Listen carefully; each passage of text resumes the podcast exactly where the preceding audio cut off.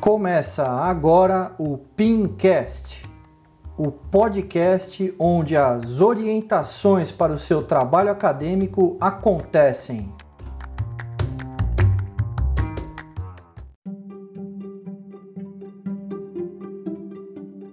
Bem-vindo ao Pincast.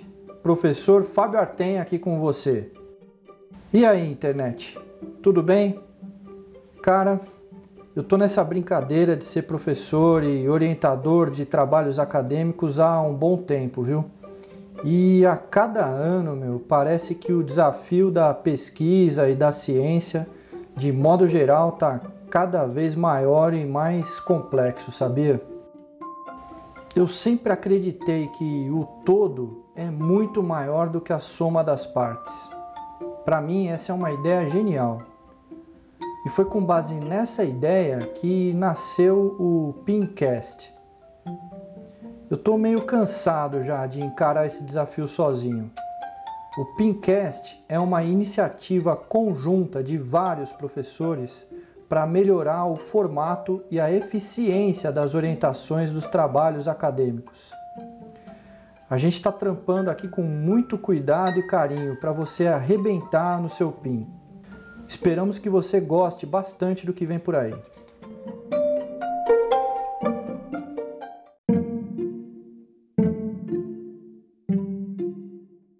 E para o nosso primeiro episódio do Pincast, contamos com as participações mais do que especiais das professoras Leila Dutra e Ana Carolina Coquemala, e do professor Rogério Amado também.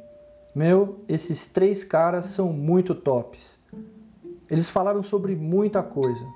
O que é de fato o PIN, qual é o melhor tipo de empresa a se pesquisar, os tipos de fontes de pesquisa, como redigir o texto e muito mais. Bom, então chega de enrolação por aqui e vamos para a sala de orientações, pode ser?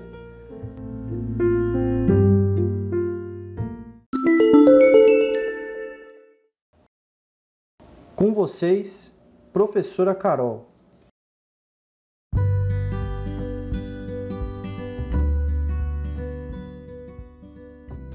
O PIN, minha gente, nada mais é do que a possibilidade que vocês têm de relacionar as disciplinas, de entender o porquê as disciplinas estão naquele semestre, condensadas naquele semestre, o que uma disciplina tem a ver com a outra e, mais do que isso, como as disciplinas podem ser vistas no seu dia a dia, como as disciplinas ou os conceitos das disciplinas podem ser aplicados na sua realidade.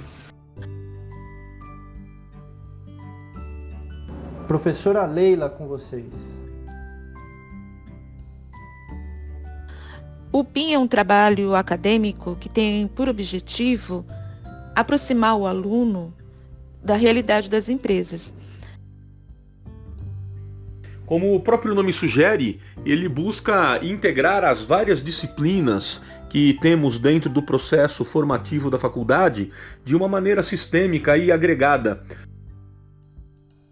Não preciso dizer que esse é o professor Rogério Amado, né? No curso ele tem acesso a várias disciplinas que são formações teóricas, né? Então o conteúdo teórico ele fica muito longe, muito abstrato da realidade. Que você, na sua cabeça, deve pensar, quando é que eu vou utilizar isso? Eu nunca vou utilizar isso na minha vida. Não faz nenhum sentido eu aprender isso. O PIN veio para você ter algum nível de reflexão e conseguir entender onde os conceitos se aplicam na prática, na sua vida. Então, você vai gradativamente ao longo dos semestres absorvendo os conceitos, entendendo os conceitos. Vai ser fácil de entender? Claro que não, mas você vai no seu exercício buscando a compreensão dos conceitos e aplicando sempre todo semestre na realidade das empresas, na realidade da sua vida. A ideia, para o meu entender, é que é, possamos converter a informação em conhecimento. Na faculdade nós temos o recebimento de uma carga de informação muito grande e esta é, informação precisa ser de alguma forma é, revertida num conhecimento, ou seja, numa maneira daquele assunto estudado e abordado em sala de aula é, fixar de maneira, é, podemos dizer até que eterna dentro da nossa cabeça através é, do uso efetivo daquele conteúdo teórico em ações práticas. Então é preciso criar uma vivência prática e profissional né, mediante a aplicação daquele conhecimento e daquela carga de informação que tivemos nas aulas em situações reais dentro do dia a dia das empresas, das organizações, é, do mundo corporativo como um todo. O PIN é de extrema importância, porque ele torna real para o aluno aquilo que ele vê na teoria. Então, o PIN é um projeto integrado, multidisciplinar, que tem a ideia de compreender, de interligar todos os conceitos apresentados nas disciplinas e a partir desses conceitos você vai começar a entender como é que as coisas funcionam na prática.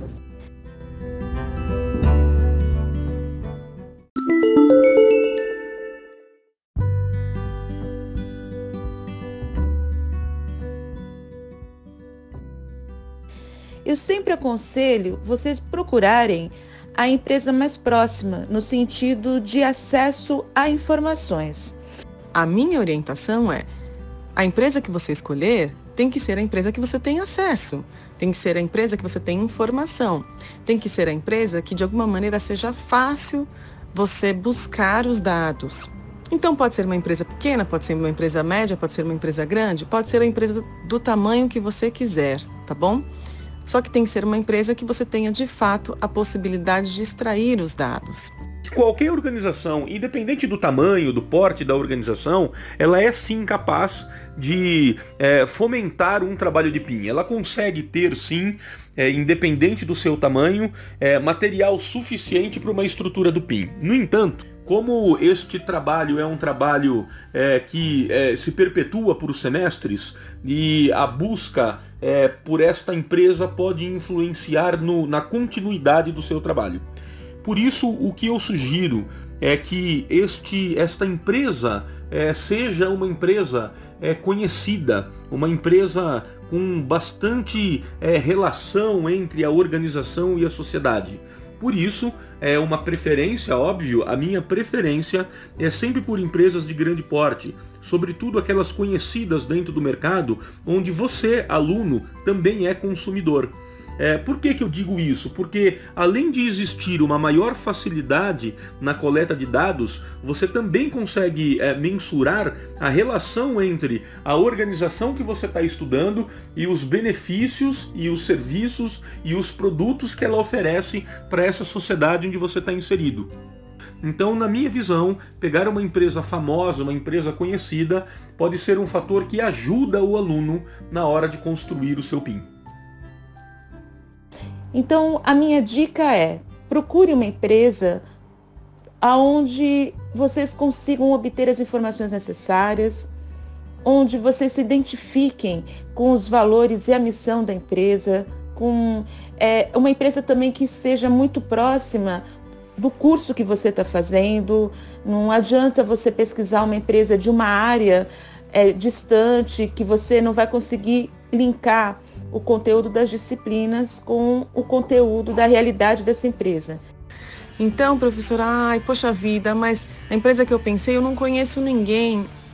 Não tem nenhum lugar que eu consiga buscar informação, é uma empresa muito fechada. Poxa, então talvez essa não seja a melhor empresa.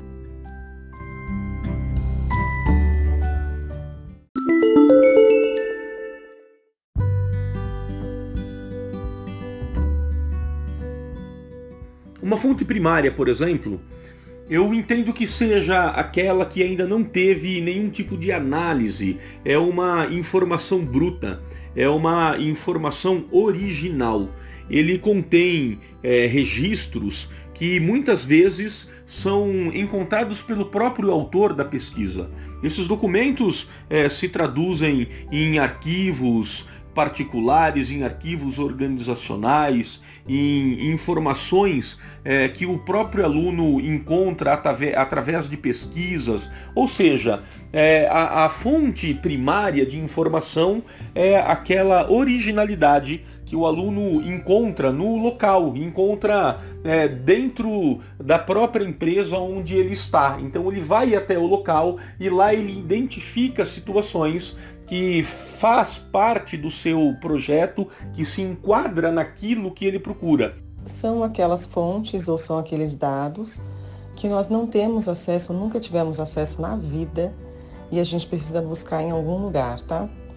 Então, quando a gente tem uma pergunta que a gente não consegue responder essa pergunta em nenhum lugar, então se eu for buscar em livro, se eu for buscar em artigo, se eu for buscar na internet, eu não consigo responder a minha pergunta, ou não, não consigo responder da melhor maneira possível, então eu vou buscar nas chamadas fontes primárias, ou seja, vou eu mesma criar os dados, tá? Eu mesma criar os dados para formar uma informação ou uma opinião a respeito daquilo.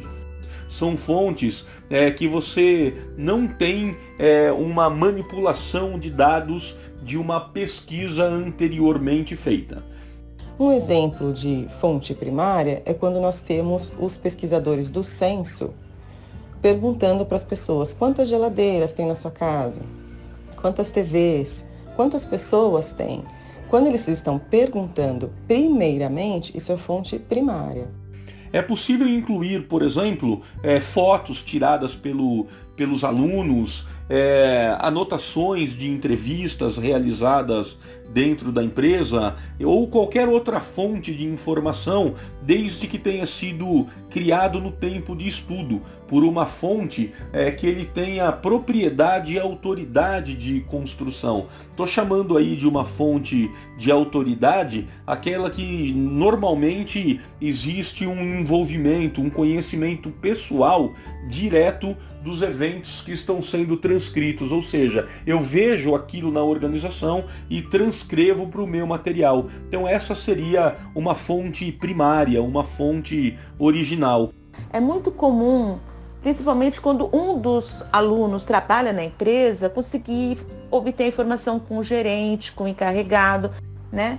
Então, nesse lugar, o que, que você pode fazer?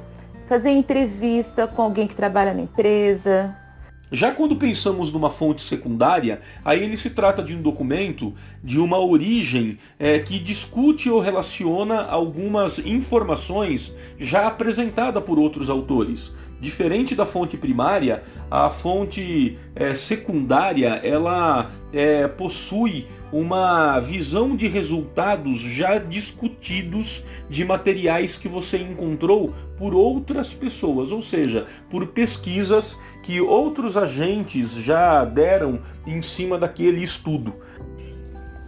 Fontes secundárias, por outro lado, são aquelas fontes que já estão disponíveis, ou seja, são os dados que já foram tratados, que já foram criados por outras pessoas, por outras entidades, por outras agências. E aí você só vai lá e consulta esses dados, por isso que eles são fontes secundárias. Ou seja, alguém já construiu primariamente e você está consultando secundariamente. Por isso que é fonte secundária. Dá para imaginar alguma coisa é, voltada como é, imprensa escrita, então as matérias de jornais, os meios audiovisuais, é, material cartográfico que você vai fazer análise em cima, por exemplo, a região de, é, geográfica onde esta empresa é, está inserida, é, livros já publicados, teses é, de doutorado, dissertações de, de mestrado, outros TCCs que alunos anteriores fizeram e apresentaram dados que têm a ver com o seu PIN. Então essas informações que outros é, pesquisadores já, já utilizaram e você também irá utilizar, porém com uma análise sua em cima daquela informação, então você estará fazendo uso de uma fonte secundária. Então, fonte primária é quando você busca a informação diretamente na fonte e você constrói os dados. Fonte secundária é quando alguém de alguma maneira já foi lá, já compilou aquela informação já deixou a informação disponível para você e você só está consultando aquela informação. E por que, que é importante nós sabermos o que é fonte primária, o que é fonte secundária, dentro de, desse processo de pesquisa? Por quê? Porque a nossa pesquisa não é pautada em perguntas. Na nossa pesquisa, de modo geral, os nossos capítulos do PIN, você não tem que resolver problemas, você não tem que levantar, de alguma maneira, dados para responder algumas soluções, algumas, para dar algumas soluções, para responder a situações.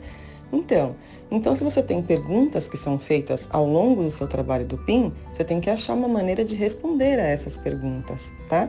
Então, quando nós estamos normalmente num bloco conceitual, você não vai, de modo geral, em fontes primárias. Por quê? Porque, de repente, perguntar o que é administração, o que é economia, ou o que é oferta, o que é demanda, o que é marketing.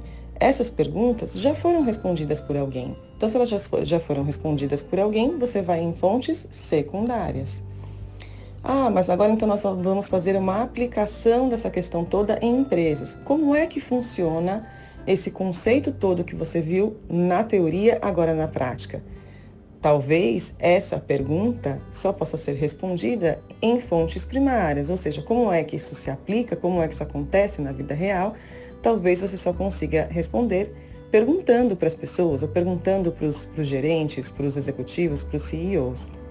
Daí você vai, de alguma maneira, construir em bases primárias, em fonte primária.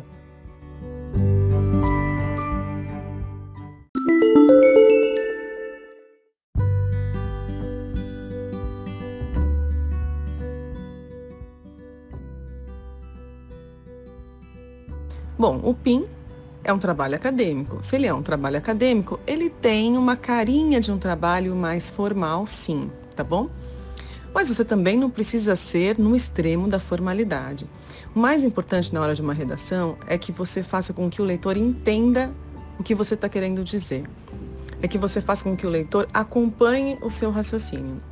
Então, uma dica boa de redação é conta uma história para o leitor, faz ele acompanhar a sua história como se fosse uma novela. Essa é uma boa dica que eu dou para os meus alunos de modo geral. Então, se você está aí pensando como eu escrevo, tenta montar um roteiro na sua cabeça, como se tivessem mesmo um roteiro, um personagem, uma trama, enfim, como a gente faz, como a gente vê, inclusive nas novelas acontecendo. Da mesma maneira, você coloca a redação do seu PIN. Então, a redação ela tem que ser uma redação clara, ela tem que ter um texto que seja um texto claro, com palavras que as pessoas naturalmente entendem. Uma outra dica muito importante é vocês, por gentileza, não copiem literalmente coisas da internet. Então, se você tiver que citar coisas e copiar coisas, cite as fontes. E é daí que vem uma outra recomendação importante da instituição em relação ao PIN. O PIN é um trabalho acadêmico, então, por natureza, ele tem que seguir as normas da ABNT, Associação Brasileira de Normas Técnicas. Existe no mundo uma norma que se chama ISO. Esse nome ele é em grego e ISO significa a mesma coisa no mundo todo. O que, que essa organização faz, né? o que essa entidade faz? Ela reúne várias modalidades de normas técnicas no sentido de fazer com que a produção em todo o entorno do mundo tenha a mesma qualidade e que siga padrões básicos, né? Pois bem, a ABNT ela é representante da ISO aqui no Brasil. Quando vocês decidiram ingressar em uma universidade, fazer um curso técnico ou mesmo universitário, você escolheu entrar num curso que tem que seguir as normas técnicas. Então, quando você faz, por exemplo, uma citação e você coloca o autor entre parênteses, qualquer pessoa que pegar aquele seu trabalho e vir que tem um sobrenome lá entre parênteses, ele vai entender que aquele é o autor daquela sua fala. É quase que um acordo universal sobre como fazer. Ao invés de toda vez que você escrever alguma coisa, você ter que indicar para o leitor, olha, esta é a pessoa que está falando esse conceito, quando você coloca esse sobrenome entre parênteses, você já está dando essa indicação para a pessoa. É um símbolo, tá? É um acordo da área acadêmica. Então, quando você coloca aspas, é um símbolo, um símbolo dizendo, olha, eu estou dizendo exatamente o que o autor falou. Então é por isso que a gente tem que se adequar a essa norma e fazer o nosso trabalho dentro desse formato. Mas sempre é muito importante fazer o que nós dizemos citação. Então, por exemplo, você conseguiu uma informação com um gerente, vai, o senhor João. Na hora de você transcrever isso, escreve lá, senhor João, que desenvolve o cargo tal, disse, dois pontos. Essa referência ela faz parte da norma acadêmica e é importante colocar. E nós temos também muitos manuais de regras e normas da BNT, inclusive que são disponibilizados aí é, na internet muito facilmente. Então, eu convido vocês a fazerem a seguinte experiência. Acessem as bibliotecas das outras universidades. Entra lá e veja o trabalho acadêmico, como ele é elaborado, a margem, tamanho de letra, tipo de fonte, como é feita a citação, como são feitas a bibliografia, as referências de pesquisa em sites. Você vai ver que quem faz universidade tem o mesmo padrão, o mesmo modelo de trabalho. O importante é o leitor entender o que você está falando. O importante é seu trabalho é ter começo, meio e fim. E óbvio, né? Toda boa escrita começa numa boa leitura. Então leia bastante. Quando a gente lê bastante, a gente escreve muito bem. Com relação às técnicas de redação, eu penso que o mais importante para você que está começando agora nesse mundo é, de redação acadêmica, o ponto mais importante é você ler o que já foi escrito por, por outros. Busque é, TCCs, busque dissertações de mestrado, busque é, trabalhos acadêmicos para que você possa entender artigos acadêmicos, para que você possa entender o modelo, a, a, o estilo de redação utilizada nesses documentos. É, primeiro ponto de apoio é ter clareza. Você precisa ser muito claro, direto, objetivo no que você quer. A concisão é algo extremamente valioso na construção desses termos.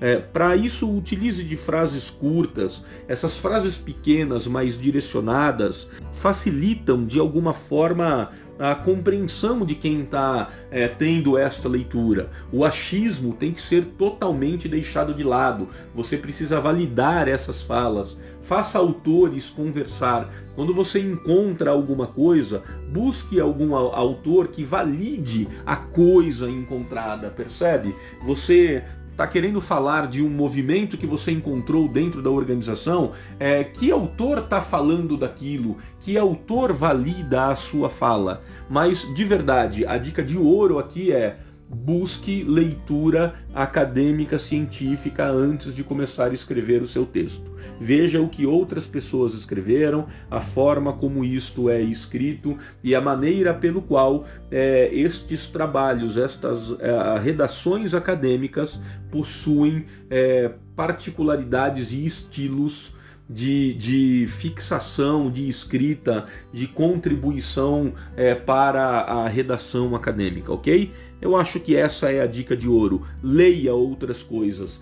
Busque o que já foi feito por outros pesquisadores para você entender como que eles relataram aquela aquele documento, como que eles é, fizeram aquela escrita, como que eles transcreveram os pensamentos deles e de outros colaboradores para quem está lendo aquilo que você é, está entregando como pesquisa acadêmica.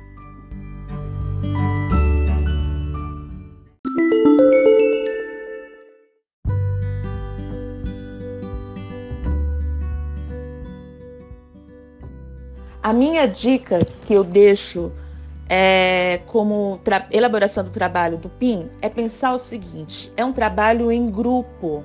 Conviver é difícil. Então procure fazer esse trabalho com pessoas com quem você se dá bem, com quem você tem um mínimo de entrosamento. Saiba que alguns vão ter mais disponibilidade que outros, alguns vão ter mais facilidade na elaboração do texto. Cada um tem uma qualidade. Mas o que é importante? Saber ouvir e entender o que o colega está querendo dizer. Outra dica. Não existe essa história de eu fiz a minha parte. O meu trabalho ficou com nota baixa e a culpa foi do colega que fez a parte dele ruim. o PIN é um trabalho em grupo. Então, apesar de cada um ficar encarregado de um trecho da pesquisa, é muito importante, na hora de juntar tudo isso, todos elaborarem o texto final juntos, porque senão fica parecendo uma coxa de retalho. Sabe aquelas coxas da vovó, que cada pedacinho tem uma cor? E aí o trabalho fica ruim. Essa é uma dica. A segunda é importante. Existe na internet um site que chama plagi1.com.br. Entra lá e joga o trecho do trabalho que você é, escreveu para verificar se tem plágio. Plágio é, equivale a furto. Por quê? Porque você está pegando o trabalho de outra pessoa e apresentando como se você tivesse escrito. Então isso é muito ruim, demonstra que é um grupo que não levou o trabalho a sério. Vai pegando os trechos, se você não tem certeza se o trabalho ficou bom, pelo menos na questão de autoria mesmo do que foi escrito, vai jogando os pedacinhos e aí vai aparecer a porcentagem de autoria sua e a porcentagem que você copiou o texto de outra pessoa. Muito bem. Se coubesse a mim deixar uma única dica aos estudantes, sobretudo aqueles que estão realizando o PIN pela primeira vez, eu aconselharia que o PIN fosse visto como uma oportunidade e não como uma obrigação acadêmica. Eu entendo que o PIN pode ser aquele elo de ligação entre o mundo educacional e o mundo profissional. Que o PIN é a oportunidade que você tem de gerar conhecimentos reais, ao mesmo tempo em que você dá as caras dentro de uma empresa, que você permite que a empresa veja você não só pela pessoa que está ali precisando realizar um trabalho. Portanto, esquece a nota do PIN nesse momento. A nota será a consequência de um excelente trabalho realizado por você se preocupe em gerar experiências. As experiências precisam ser positivas, tanto para a empresa que abriu as portas para a realização do trabalho, quanto para o grupo que está junto produzindo este projeto é, dentro das organizações. Ou seja, faça deste momento um momento único para você. Utilize o PIN para satisfação tanto organizacional quanto pessoal. Tenho certeza que se você levar o PIN a sério, o conteúdo explicado em sala de aula pelos professores passa a fazer um sentido sem igual dentro da sua formação profissional. Uma dica para quem nunca fez o PIN na vida. Calma. Calma é uma boa dica. Pode parecer um bicho de sete cabeças no primeiro momento, mas não é é um bicho de sete cabeças porque você nunca fez, é a primeira vez que você está fazendo.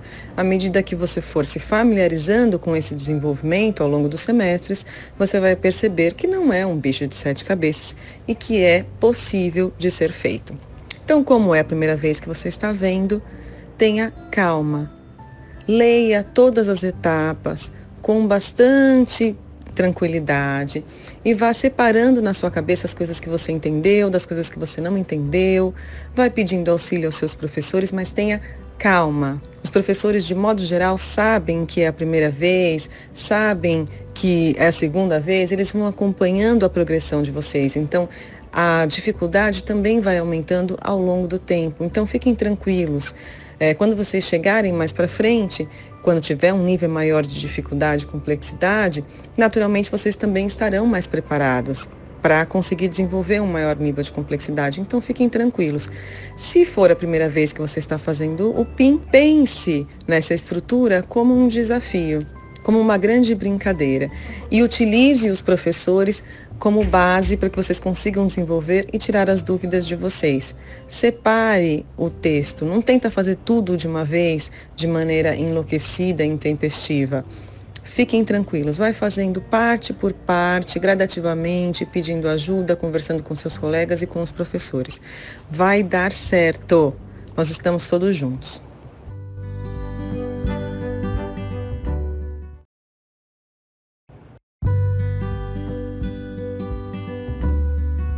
Alguns anos atrás, uh, eu orientei uma turma que tá de RH e eles tinham que desenvolver o plano de negócios para as empresas. Um dos alunos trabalhava numa das empresas de venda online e essa empresa ela tinha muitos problemas de afastamento, faltas, é, pedidos de demissão em decorrência da jornada de trabalho, era muito puxado. Ele trabalhava na empresa e estava como estagiário do RH, percebeu isso e decidiu fazer um plano de alteração da jornada de trabalho. Era aquele tipo de aluno que quando eu punho um pé no campus ele estava me esperando, lá vinha ele com as folhas. É, ir atrás do professor de contabilidade, ir atrás do professor de financeiro. Não só ele, como todo o grupo. O que aconteceu? Ele fez o plano de readequação da jornada de trabalho e apresentou para o gestor. O gestor olhou, ficou admirado, falou para ele o seguinte: passa primeiro pela banca dos seus professores que vão te massacrar, depois você vem e eu monto uma apresentação aqui na empresa. Bom, eu não preciso dizer que o trabalho deles foi excelente, eles tiraram nota 10. Ninguém massacrou os meninos, pelo contrário, a gente aplaudiu de pé. Ele pegou aquele trabalho, apresentou para os gestores da empresa. Eles ficaram admirados como um estagiário tinha percebido uma falha tão evidente. Adotaram o projeto do grupo. Ele foi contratado, já entrou como analista de RH, conseguiu colocar junto dois colegas do grupo do PIN para trabalhar na empresa. Passou muito tempo, eu ainda tenho contato com ele pelo Facebook. Ele me mandou uma mensagem falando que já tinha feito o MBA e que a empresa estava financiando para ele fazer é, um intercâmbio para aprimorar o inglês. Mas de emocionante foi a colação de grau porque foi diferente, né? Essa turma, ela, a gente criou uma afetividade muito grande e todos os professores foram convidados. Nós não ficamos na mesa, mas fomos convidados para assistir.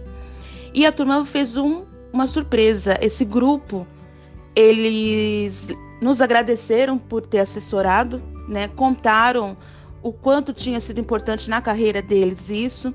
E eu não preciso dizer que todo mundo saiu chorando e foi muito gratificante. Quer dizer, o PIN, ele não é só um trabalho acadêmico. O PIN ele pode fazer diferença dentro da sua vida profissional. Levem isso em consideração. Pensem com carinho no trabalho, ok? Beijo para vocês.